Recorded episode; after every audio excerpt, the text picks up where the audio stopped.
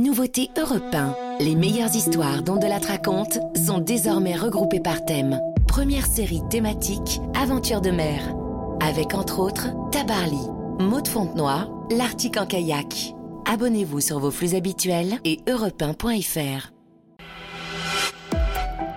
Europe 1, 14h, 15h, on de la raconte. Bonjour à tous. Si vous êtes des fidèles, vous vous souvenez qu'il y a quelque temps, je vous ai raconté le tour du monde à la voile en solitaire d'Yvan Bourgnon sur Malouloute. Vous vous souvenez? Malouloute, un catamaran de loisirs, un catamaran de plage. C'était complètement dingue.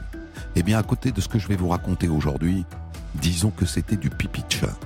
Aujourd'hui, vous allez retrouver les mêmes. Yvan Bourgnon, que je salue. Bonjour Yvan. Bonjour. Et Malouloute, toujours la même, toujours aussi fragile, toujours aussi dérisoire, mais dans un défi encore plus fou, encore plus dingue, le passage du Nord-Ouest, c'est-à-dire le passage du Pacifique à l'Atlantique par le pôle Nord, au milieu des glaces, en été, quand la glace fond. Tel que vous le racontez vous-même, Yvan Bourgnon, dans votre dernier livre écrit avec Christian Bex, Conquérant des glaces, qui vient de paraître chez Artaud. Sans dévoiler toute l'histoire, j'ai quand même noté qu'à la fin, vous promettez de ne jamais plus recommencer.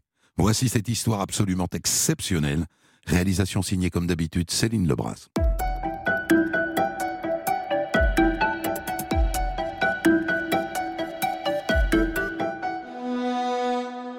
Pour commencer, mettons-nous face à un globe terrestre, comme celui qu'on avait à l'école. Vous y êtes? Vous le faites tourner jusqu'à avoir face à vous les États-Unis. C'est bon? En haut à gauche, c'est l'Alaska. C'est de là qu'Ivan va partir, de Nome, en Alaska. Et il va remonter vers le pôle et contourner le continent américain par le nord, et déboucher dans l'Atlantique par le Groenland. C'est bon? Vous visualisez, ça s'appelle le passage du nord-ouest. Ça n'est faisable que deux mois par an, en été, quand les glaces s'ouvrent.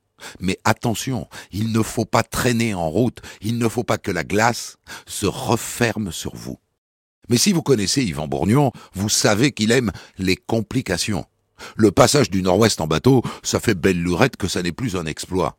Le premier à l'avoir franchi s'appelait Roald Amundsen. C'était en 1906. Et depuis, il y a même des pétroliers qui passent par là. Alors où est sa complication? Tenez-vous bien, elle est sérieuse. Il part sur un catamaran de plage.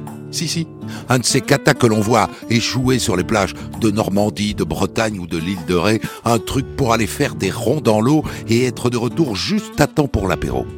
C'est avec ça qu'il part.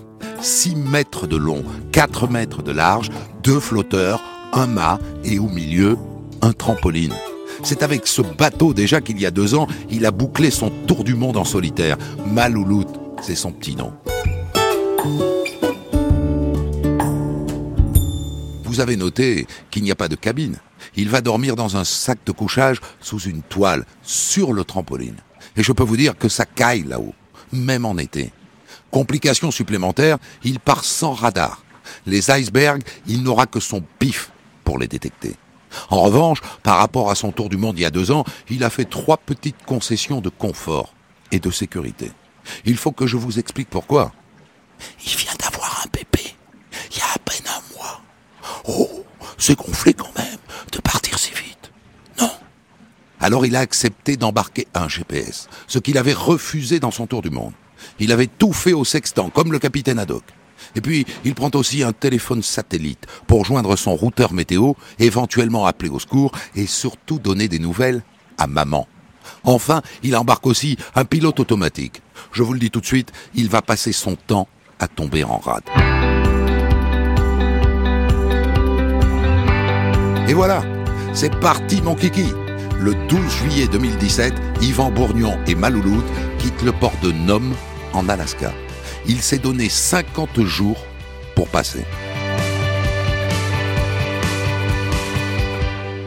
À bientôt 46 ans, le navigateur franco-suisse va tenter une aventure et eh bien jamais réalisée. Deux mois, 7500 km à travers les glaces du Grand Nord entre l'Alaska et le, fin de l'Alaska au Groenland. Mhm. Alors certes, c'est l'été là-bas, mais les températures oscillent entre moins 10 et 5 degrés. Bah, il pas chaud, certains ce matin. Voilà, le marin, tout jeune papa, un nourrisson de un mois, pas équipé d'une combinaison spéciale, mais en gros, eh bien c'est tout.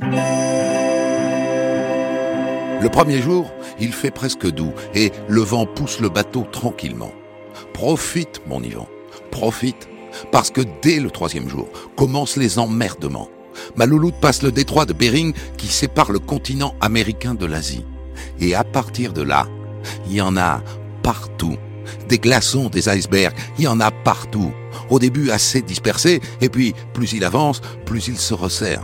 Et là, il faut en permanence chercher le couloir, chercher le passage et trouver assez de fond pour ne pas racler.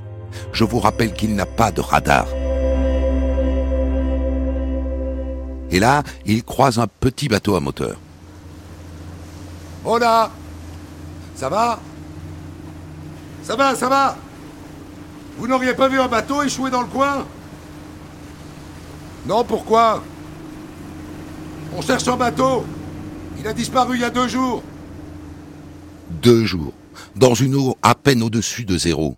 Celui qui tombe à l'eau meurt en quelques instants. Moins d'une semaine après son départ, Yvan est en train de jouer sa peau. Une fois de plus. Et là, ça fait 48 heures qu'il n'a pas dormi, 48 heures qu'il avance dans les glaçons, il est totalement naze, il en a des hallucinations, alors il décide de s'arrêter un peu, pour pioncer. Pas longtemps, un petit quart d'heure, mais il en a besoin.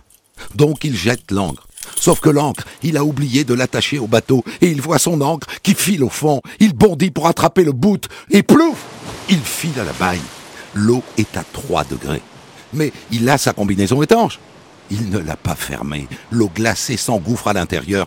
Il va mourir. Avec la combinaison pleine d'eau, il ne peut pas remonter à la force des bras. Il va mourir. Par miracle, au dernier moment, il s'accroche à un cordage, il s'en sert comme d'une marche pour remonter et... Il se retrouve sur le trampoline, glacé, tétanisé, à l'agonie, à l'agonie. Il n'y a qu'un endroit où il peut se sauver, à poil, dans son sac de couchage, se réchauffer avec le seul chauffage dont il dispose, la chaleur de son corps. Blotti dans son sac de couchage, dans sa tente comme il dit, une sorte de tube en toile qu'il a aménagé sur un flotteur. Ça mérite un carré de chocolat, non? Ben, Après une journée euh, passée comme hier à naviguer euh, dans les glaçons et à risquer ma vie euh, à chaque minute, aujourd'hui j'ai droit à une pause chocolat. Et ça c'est mon petit carburant pour le mental. Voilà. Hum. C'est bon, mais c'est verglacé, alors c'est super dur. Le 26 juillet, après 14 jours de mer et déjà de grosses frayeurs, Yvan Bourgnon quitte les eaux de l'Alaska et il pénètre dans le nord du Canada. Et là se lèvent les premières tempêtes, des rafales de vent au milieu des glaçons, et lui, seul sur son trampoline. Et là, l'enjeu est simple. Si le bateau chavire, il est mort. Alors il choisit de se glisser de cachette en cachette, de lagune en petite crique. Il se planque pour laisser passer le gros temps et il repart quand ça va mieux. Et il en profite à chaque fois pour dormir un peu et bricoler ma louloute. Et les tempêtes s'enchaînent comme ça, quatre d'affilée. Mais bon Dieu, que c'est beau, que c'est beau. C'est pour ça qu'il est là, pour vérifier que c'est beau, le Grand Nord. Au début du mois d'août, Yvan et sa louloute sont à peu près à mi-parcours. Ils entrent dans le golfe de la Reine Maude, une réserve naturelle de 61 000 km, une arche de Noé arctique. Incroyable. Des cygnes, des faucons pèlerins, des goélands, des mouettes, et à la jumelle sur la glace, un ours blanc. Et puis un phoque qui se jette sur son trampoline, et plus tard des meutes de loups au loin, des renards, des grizzlies, et tout ça dans un décor totalement vierge, une toundra semée d'étangs et de petits lacs, un paradis glacé.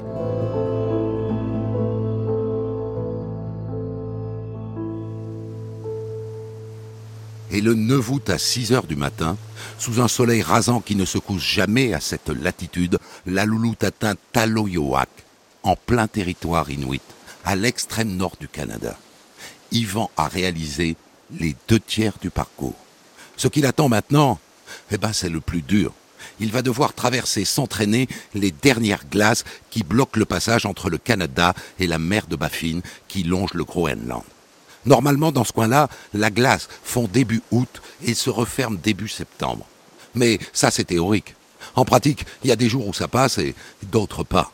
Un passage dans la glace peut s'ouvrir et se refermer dans la même journée. En gros, il faut avoir du nez et pas mal de chance. Yvan décide de s'arrêter une petite semaine. Il veut laisser une chance supplémentaire à la glace de fondre. Alors pour patienter, il bouquine sur son trampoline. Il n'a pas emporté une histoire drôle. Hein.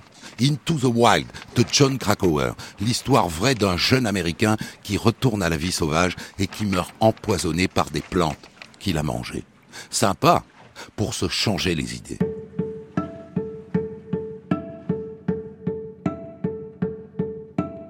Et puis le matin du 17 août, il y va.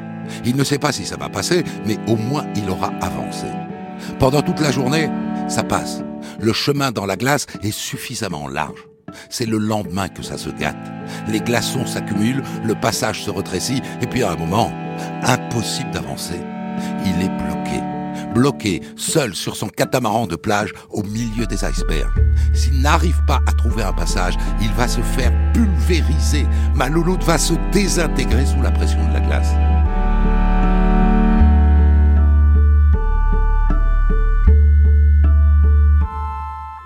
Il n'y a qu'une solution, une seule. Avec la nuit qui ne va pas tarder à tomber, il faut aller très vite. Yvan saute sur la berge, il a de l'eau glacée à 1 degré jusqu'au genou. Et il va tirer la louloute sur la glace. 850 kilos, il est tout seul. Il plante un ancre sur la glace, il va glisser l'autre bout dans un winch, une de ces manivelles qui permet de hisser la grand voile, et millimètre par millimètre, avec son treuil improvisé, il tire ma louloute hors de l'eau. Voilà. Et l'avantage, c'est que de l'autre côté, il y a un passage. L'eau est libre. Mais maintenant, il faut faire redescendre ma louloute de la glace. Et pour ça, il faut aller planter l'ancre dans l'eau. Et il se fout à poil. Et il y va, à poil, je vous dis, dans une eau à un degré. Mais ça ne marche pas. Un morceau de glace bloque le bateau. Et vous savez ce qu'il fait? Incroyable scène de cow-boy des mers au milieu de l'Arctique. Il sort son pistolet, celui qu'il garde en cas de rencontre avec un ours, et il vide deux chargeurs dans la glace, façon Lucky Luke, et la glace cède, et il repart. Et pour le coup, cette fois, il s'arrête pour dormir trois heures. Si, si, carrément trois heures, une grasse mat. Yvan repart à quatre heures du matin, et trois jours plus tard, le 21 août, il arrive à Weld Bay, à plus de 71 degrés de latitude nord. Et une fois de plus, il est coincé, coincé par la glace, bloqué, pas moyen de passer. Il a tenté, il a dû faire demi-tour.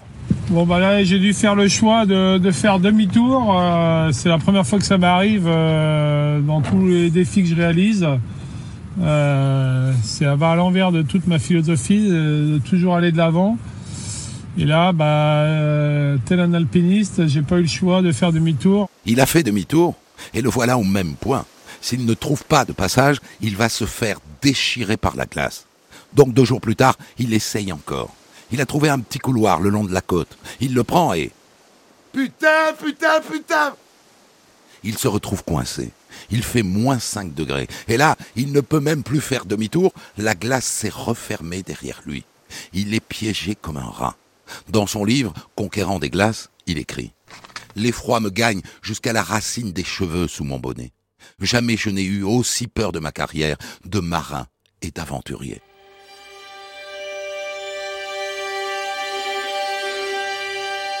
Sous-peser le poids des mots, Yvan Bourgnon l'intrépide à la trouille. Il est au bord de déclencher le secours. Il est épuisé, il est rincé comme jamais. Alors il chiale, il chiale. Putain, mais les conditions de merde que j'ai, quoi. Il n'y a pas de vent, il y a des glaçons, il y a la nuit, quoi. C'est toujours le stress et j'en ai plein marre, quoi. putain, j'ai tout le temps tendu, tout le temps tendu, tout le temps, quoi. Pas une minute de répit, j'en ai marre, nom de Dieu. Alors il branche son téléphone satellite et il appelle sa femme, Géraldine. Il écrit Elle seule sait me consoler, comme un enfant guéri d'un bobo par un baiser.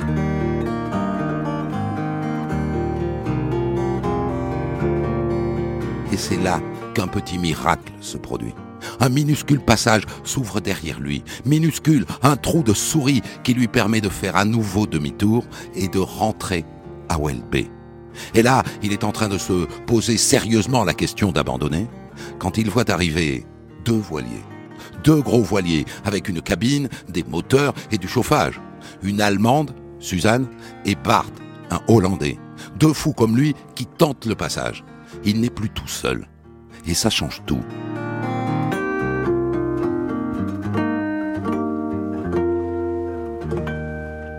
Et avec Bart, ils font ensemble une nouvelle tentative. Ils signent un nouvel échec. Retour à la case départ.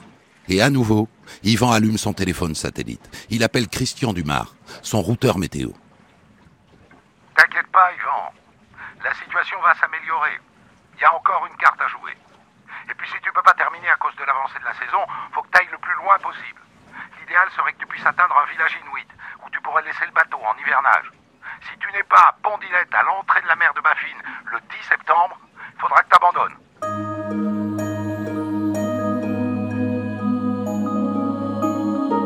On est le 3 septembre. Ça fait deux semaines qu'Yvan est coincé à Welby, comme Suzanne et comme Bart.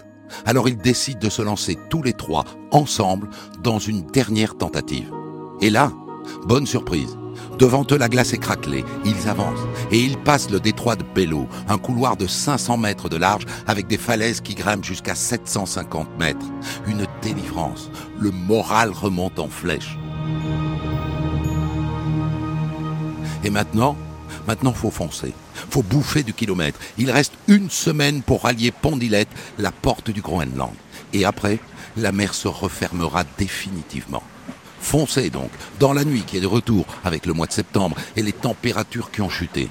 Le pont est maintenant couvert de verglas, des stalactites tombent des tangons, et tout ça dans une combinaison mouillée glissée dans un sac de couchage trempé.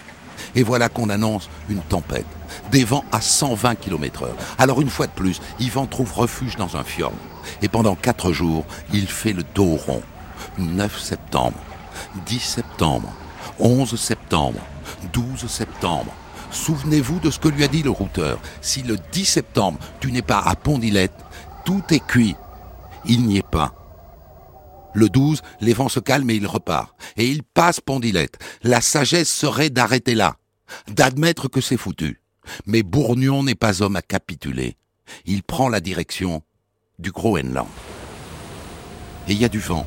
D'abord 30 nœuds, puis 40, puis 50. Dans la nuit, ma louloute est propulsée comme une bille de flipper. Un coup sur les icebergs, un coup sur les parois du fjord. Le bateau est devenu complètement fou. Yvan balance tout ce qu'il peut à la mer, les ancres, les chaînes, pour tenter de freiner son bateau. Rien n'y fait. De sa main gauche, il tient la barre, de la droite, il a un couteau. Au moindre signe de dessalage, il est prêt à se jeter sur le mât pour le démolir. C'est le seul moyen d'éviter le chavirage. Et ça dure comme ça, tenez-vous bien, pendant 15 heures. 15 heures, ballotté dans la tempête, avec des pointes à 130 km heure. Au plus fort, Yvan essaye de joindre son routeur météo. Ça ne passe pas. Alors il appelle sa femme. Allô? Géraldine? Ça va pas du tout?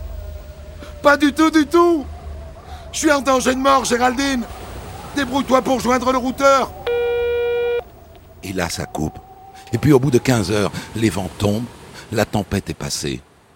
Ouf Yvan s'offre une pause, un peu de sommeil. Il se glisse dans son sac de couchage et dans le tube de toile qui lui sert de tente. Et tout d'un coup, il se retrouve les pieds en l'air. Il comprend pas ce qui lui arrive. Il se dégage paniqué. Et là, il voit un ours polaire, les deux pattes posées sur l'avant du bateau. 600 kilos. Il a son arme. Il tire un coup en l'air. La bête ne bouge pas. Elle le regarde comme quelqu'un qui est en train de choisir son repas à la carte. L'ours est à trois mètres. Trois mètres. Yvan pointe son arme vers sa tête. Et l'ours recule lentement. Et il plonge en direction de la côte. Et le lendemain, Le 15 juillet, je suis parti, j'ai franchi le cercle polaire au niveau de l'Alaska, ce qui caractérisait le début du passage du nord-ouest. Et là, aujourd'hui, on est le 18 euh, septembre et je devrais refranchir euh, du nord vers le sud euh, cette ligne du cercle polaire. Donc le cercle polaire, c'est 66 degrés 33, 3, 2, Zéro On a franchi le cercle polaire avec ma louloute Euh, C'est pas magnifique ça? Le 21 septembre, deux mois et six jours après son départ d'Alaska, Yvan Bourgnon pose pied à terre à Nuuk, au Groenland, où l'attendent sa femme et son petit bébé né juste avant son départ. Il a réussi, il a réussi, mais c'est un miracle. Il ose le dire. Ça n'était pas raisonnable. Ce qui est sûr, c'est que c'était pas raisonnable. Aujourd'hui, avant le défi, j'aurais été conscient réellement de la prise de risque. Je ne me serais jamais lancé sur ce défi. Et j'ai cette image de cette tempête là que j'ai eue dans la mer de Baffin. Je pense que ça, j'en ferai des cauchemars toute ma vie. Et ça a duré des heures et des heures. Et chaque seconde qui passait, c'était pour moi euh, presque la fin, quoi. Alors c'est promis. C'était sa dernière aventure de fou. Il refera bien une route du Rhum en 2022 et un Vendée Globe en 2024, mais il ne fera plus le fou. Et quand son fils Tao sera assez grand, ils partiront faire un tour du monde en famille, comme il l'avait fait lui-même quand il était petit. Europe 1, On de la raconte. Je vous ai raconté aujourd'hui, je pense que vous l'avez compris, la plus grande et la, et plus périlleuse des aventures que je vous ai et que je ne pourrai jamais vous raconter, le défi réalisé l'été dernier, au-delà du cercle polaire par le navigateur Yvan Bourgnon, le passage du nord-ouest sur un catamaran de loisirs Malouloute, une aventure extraordinaire que vous racontez donc Yvan Bourgnon dans un livre que je conseille à tout le monde qui vient de sortir chez Artaud et qui s'appelle Conquérant des glaces. Euh, On va reprendre tout au début à un passage qui forcément a dû faire froncer les sourcils à pas mal de mères de famille qui nous écoutent, qui est ce moment où vous partez un mois à peine après la naissance de votre dernier fils, euh, Tao. Votre belle-mère a dû vous faire la gueule, et peut-être pas qu'elle. Je, me suis, je me suis racheté depuis. hein. je, je suis arrivé avec les chocolats qui vont bien. Euh, en plus, non, c'est vrai que je suis parti une semaine en fait euh, de, de chez moi, une semaine après l'accouchement. Oui, parce qu'il fallait aller Donc, préparer euh, avant- le voilà, bateau avant le Il y avait départ. la préparation à, à Nome qui a duré trois semaines.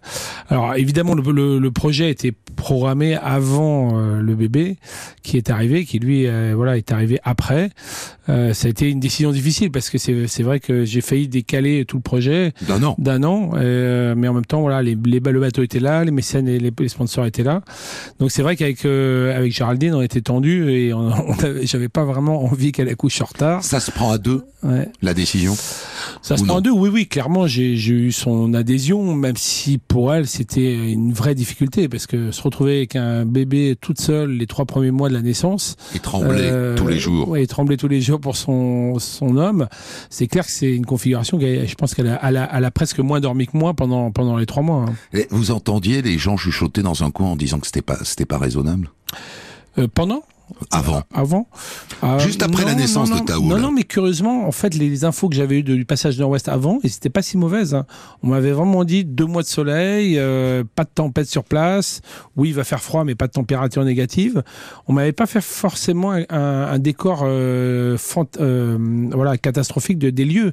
C'est vraiment la situation de ce qui s'est passé cette année en 2017 qui, qui a été alarmante. Même quand je croise un bateau euh, à la fin de la Haska, là, un bateau autrichien qui avait fait la première partie euh, dans l'autre sens euh, l'année d'avant, ils, ils m'ont rassuré. Ils m'ont dit mais t'inquiète pas, ils vont devant toi, il n'y a pas de tempête, euh, on l'a fait l'année dernière, il y a, il y a le grand soleil, euh, tu vas faire marcher ton pied automatique, les glaces, euh, ça s'est ouvert depuis 2-3 ans euh, largement, donc tu vas passer à travers. Donc ils ont tous été euh, rassurants en fait. Vous avez pris un GPS cette fois-ci. Mm. Euh, C'était une concession à Géraldine ou, ou c'est la, la topographie du lieu qui, qui, qui, qui oblige à prendre un GPS Bah, en fait, euh, à la fois le GPS sert à rien parce qu'en fait la, carte. la carte est très imprécise parce que des, des bateaux, ça a été fait par satellite et les bateaux océanographes n'ont pas été sur place de- dessiner les, les cartes, donc tu peux avoir jusqu'à 4-5 km d'erreur sur les cartes. J'ai traversé des îles où j'ai vu des îles qui n'existaient même pas sur la carte, mais en même temps, ne pas avoir ce GPS, vu qu'il y a énormément de brouillard euh, là-haut, peut-être euh, un tiers du temps, c'était vraiment de suicidaire. Donc pour le coup, déjà la navigation était hardcore, donc c'est vrai que le GPS m'a quand même aidé dans certains moments où j'avais zéro visibilité pour quand même ne pas aller me fracasser sur le premier caillou venu. Quoi. Alors vous entrez, vous passez le détroit de Bering. Là, il y a 48 heures, c'est votre premier contact avec la glace. C'est très stressant. La glace, on se rend pas compte parce que les icebergs, on a une image un peu caricaturale de ce qu'est l'iceberg. hein. On voit tout de suite une grosse pointe et puis on sait bien qu'en dessous c'est beaucoup plus gros que ce qui dépasse. Mais, mais euh, pour naviguer avec un petit catamaran comme ça, euh, il y a possibilité de passer par-dessus la glace. Bah, oui et non, en fait, c'est-à-dire que le bateau, il est à la fois trop petit et, et trop léger pour pouvoir affronter la glace qui pousse sur les coques. Et ça, c'était un problème quand j'étais vraiment bloqué dans les glaces. Le bateau cherchait juste à se, à se désintégrer. Et en même temps, il était trop lourd parce qu'il pesait quand même 750 kilos à charger Ouais. pour naviguer au-dessus de la glace, Hmm. comme le fait par exemple Sébastien Aubinet sur un tout petit catamaran très léger. Et donc, du coup, c'est un peu le mauvais compromis. C'est pas le bateau adapté pour aller naviguer dans, dans, dans les glaces. Donc, c'est vrai que euh, Il est en quoi le, le- Les flotteurs sont en quoi? En composite, en plastique en fait. Hein. Mais spécialement dessiné pour ce défi-là? Non, Ou, ou c'est le même que c'est le même qui est celui qui a fait le tour du monde. Alors certes avec un petit peu de Kevlar sur les étraves à la- sur le nez du bateau, pour mais renforcer voilà. Mais à un moment donné, quand la glace pousse sur les côtés, là c'est ça pousse sur du composite. Et j'ai à 5-6 reprises entendu commencer à entendre la, la- les cracks, le carbone qui craquait. Et là, qu'est-ce qui se passe? Ben, En fait, en, en quelques secondes ou quelques minutes, le bateau se désintègre. Et comme tu es sur une glace qui est à ras de l'eau, bah, tu te retrouves avec ta combinaison étanche sur un glaçon qui lui peut fondre en quelques heures sous tes pieds. Donc comme les secours, ça prend euh, en général deux à trois jours pour un brise-glace de venir sur place, évidemment, t'as pas le temps de, de survivre. Euh, dès le premier jour euh, dans, dans les glaces, euh, vous tombez à l'eau. Alors c'est- une bêtise, c'est la faute euh, à la noix, c'est-à-dire vous jetez l'ancre, sauf qu'elle n'est pas accrochée au bateau. Vous voyez le bout de partir, vous suivez l'ancre en quelque pour la rattraper, puis vous plongez avec l'ancre dans l'eau. La combinaison est ouverte.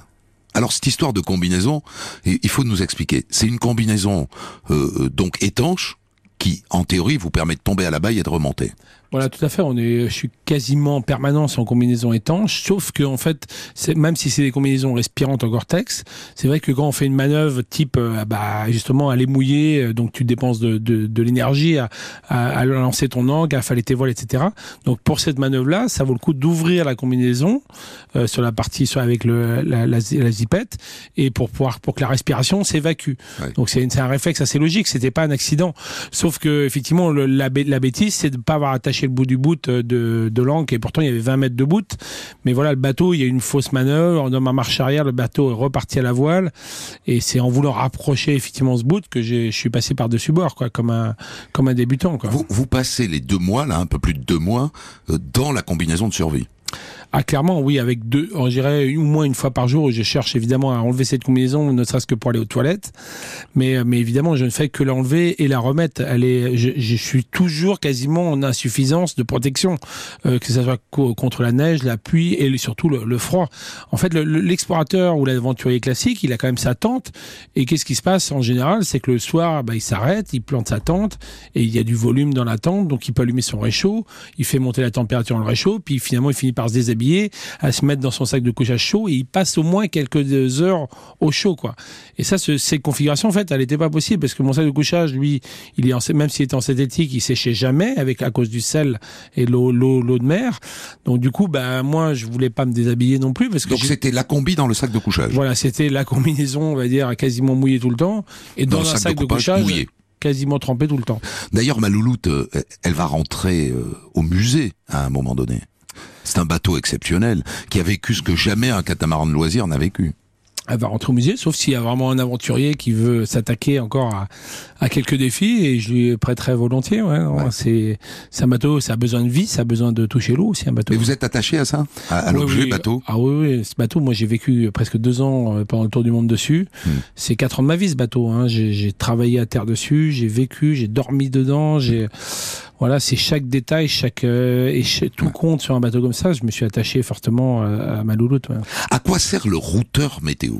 Euh, dans dans mm. l'Arctique Parce que c'est particulier, je crois, dans l'Arctique, la météo est un exercice euh, très hasardeux. Compliqué. Alors routeur, c'est peut-être pas le bon mot pour le coup parce que il, il me donnait pas le cap à suivre, mais par contre il me donnait les cartes météo, les cartes de glace, position des glaces, qui étaient plus ou moins bonnes, et les, et les avis de tempête.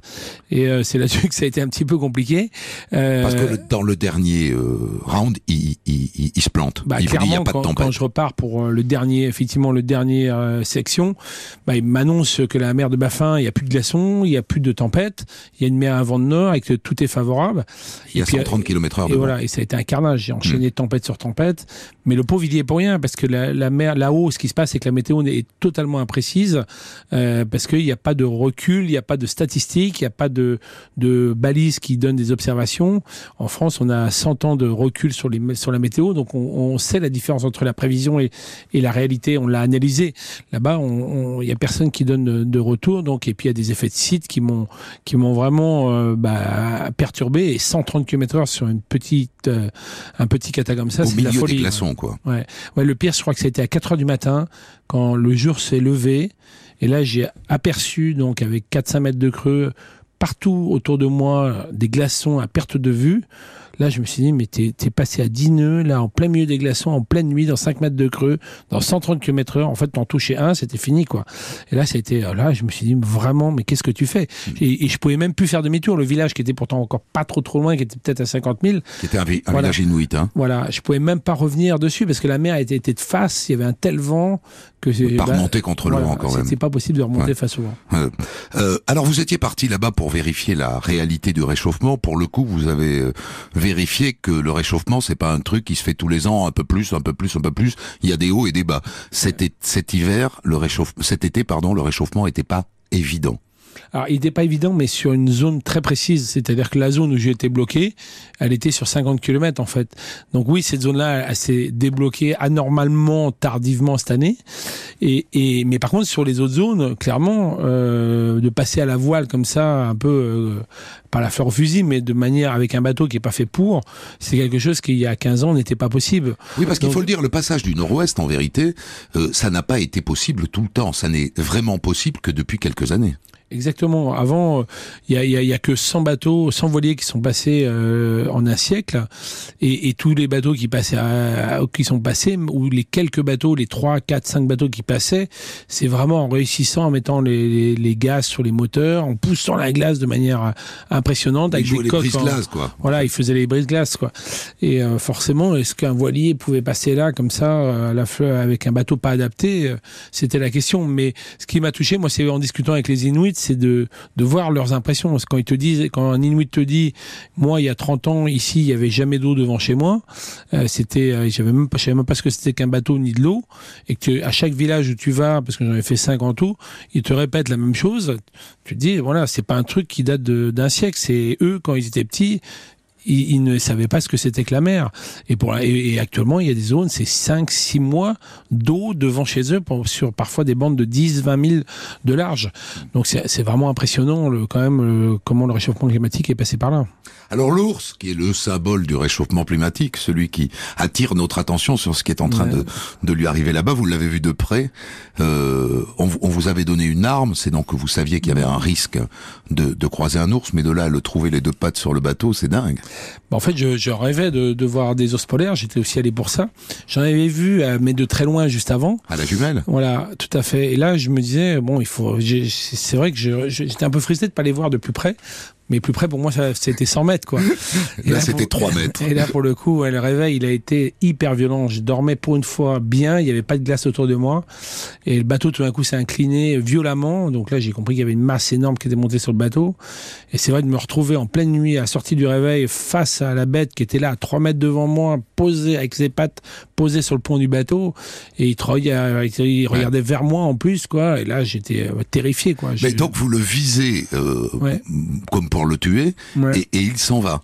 Bah, je tire deux coups en l'air pour lui faire peur, je hurle et il a même pas peur quoi. Et là les minutes passent, je me mets effectivement à le viser et, euh, et au bout d'un moment, bah, je me suis dit s'il vient vers moi je tire, s'il va à l'eau, bah, je tire pas. Mais je, je, ouais, vous, vous, vouliez pas voir un ours pour le tuer quoi. Non non, non c'est clair. Ouais. Donc vous avez été dispensé de. Ouais, après j'ai essayé de retrouver le sommeil, euh, ça a été compliqué hein, pour moi. Mais euh, et puis la, la, le jour suivant, j'ai recroisé les pêcheurs qui étaient venus me voir en bateau et m'ont montré clairement les, des, des polaires dans la montagne. Donc euh, ça a été compliqué de retrouver aussi le sommeil sur la, la nuit suivante où voilà j'étais j'avais hâte de repartir de mouillage quand même.